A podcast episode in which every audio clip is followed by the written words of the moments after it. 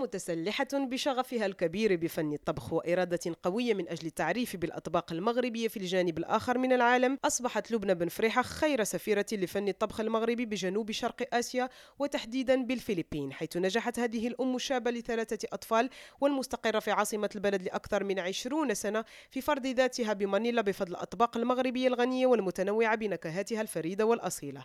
بعد تسع سنوات من وصولها نجحت لبنى في إطلاق مشروع طموح لضمان مدخول قار وخصوصا تعريف الفلبينيين بأصالة الأطباق المغربية فضلا عن المهارة العالية للنساء المغربيات. وهكذا أرادت لبنى المنحدرة من مدينة الدار البيضاء والمتشبثة بقوة بهويتها وأصولها أن تضفي لمسة مغربية خاصة على السوق الفلبيني.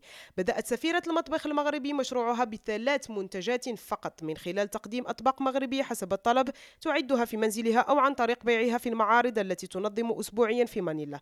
قبل أن تنتشر شهرتها في جميع أنحاء المدينة وبل حتى خارج العاصمة.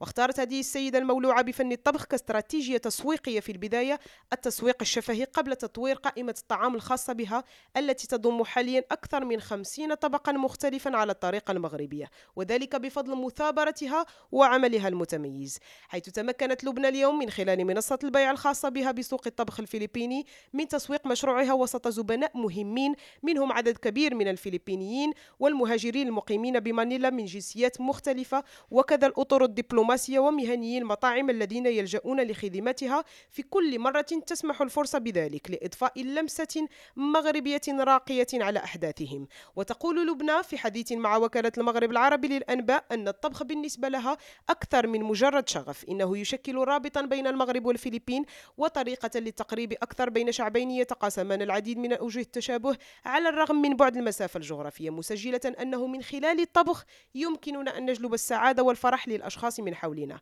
وخلال حديثها عن تجربتها بالبلد أشارت إلى أن نجاح مشروعها كان تحديا حقيقيا ولكن بمجرد تقديم الطلب الأول يتبعه الثاني تلقائيا مضيفة أن الخطوة الأولى تكون دائما الأصعب. وأبرزت أن هدف مشروعها إبراز أصالة المطبخ المغربي وتقديم اختيارات متنوعة للزبناء وتجربة تتجاوز التذوق من خلال الجمع بين أفراد الأسرة والأصدقاء وحتى الأطر المهنية حول نفس الطاولة لتذوق الأطباق المغربية التي تنهل من ثقافات وتقاليد المملكة. وأوضحت لبنى التي خلقت عالما وأسلوبا خاصا بها أن الفلبينيون اكتشفوا أن الأطباق المغربية الراقية وأصيلة ومعدة لتقدم في أجواء عائلية أو في المناسبات الاجتماعية وهذا هو سبب اهتمامهم المتزايد بالمطبخ.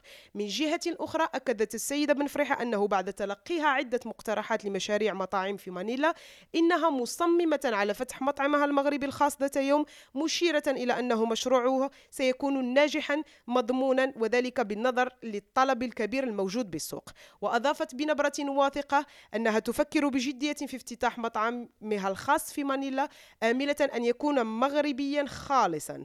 وخلصت إلى أن المطبخ المغربي أصبح بالنسبة لها مع مرور السنين دليلا على الحب والانتماء ويزيد تعلقها ببلدها الأصلي. فاطم زهرة بالعربي ريم راديو مانيلا.